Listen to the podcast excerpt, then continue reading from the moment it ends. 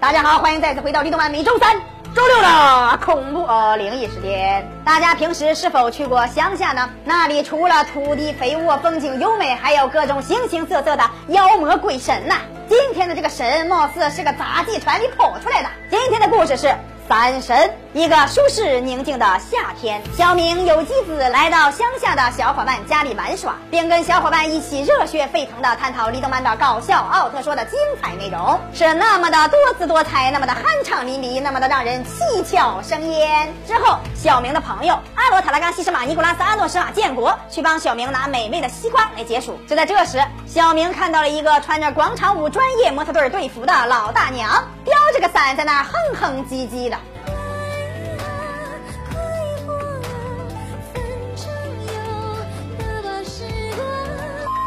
之后，阿罗塔拉加西什马尼古拉斯阿诺什马建国把西瓜递给了小明，吊伞大妈瞬间消失。小明说：“乡下的广场舞大妈真是前卫呀，还会演杂技，看过口吞大宝剑、口吞狼牙棒，甚至是口吞巨型热狗的，吞伞的还真是第一次见到啊！”建国的爸爸一听小明的话。盘子直接摔到了地上，粉身碎骨。这么精彩的杂技，我竟然没看到！啊啊，那个建国的爸爸听了小明的一番话，非常的恐惧，并且打电话咨询李大仙儿，遇到这种情况应该怎么办？意外怀孕了怎么办？意外怀孕不要紧啊，请到大铁棍子医院找童主任，三分钟安全手术。今天做手术，明天就上班。请记住，大铁棍子医院童主任。你要脸不要脸？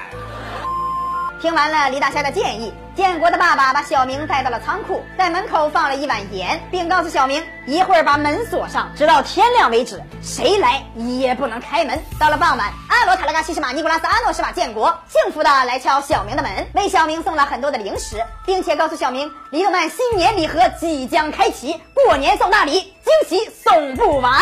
你们干什么玩意儿？这是。激情的探讨完离动漫，建国缓缓的离去。小明刚想把门锁好，结果就在这个时候，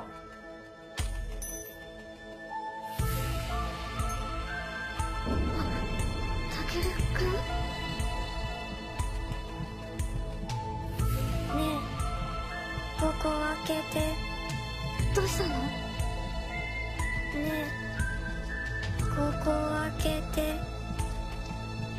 やっぱりおじさんに怒られるから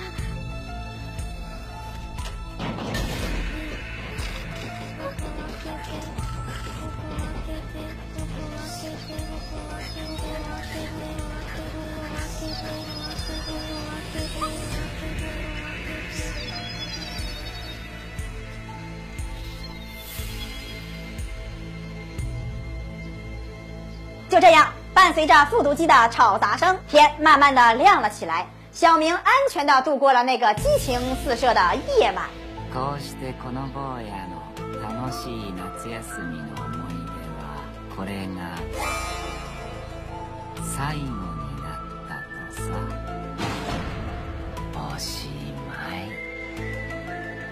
这个故事告诉我们一个什么道理呢？就是如果发现被不干净的东西缠住了，千万不要相信那些迷信的解决方法，特别是那个李大仙儿，更不要一个人待在某个屋子里，调整好心态，直接等死就完了，好吧？要不就多看看李斗曼，尽量避免那些诡异的事情缠身。李斗曼每天十一点半和四点半都更新，不要错过精彩节目，咱们下期再见。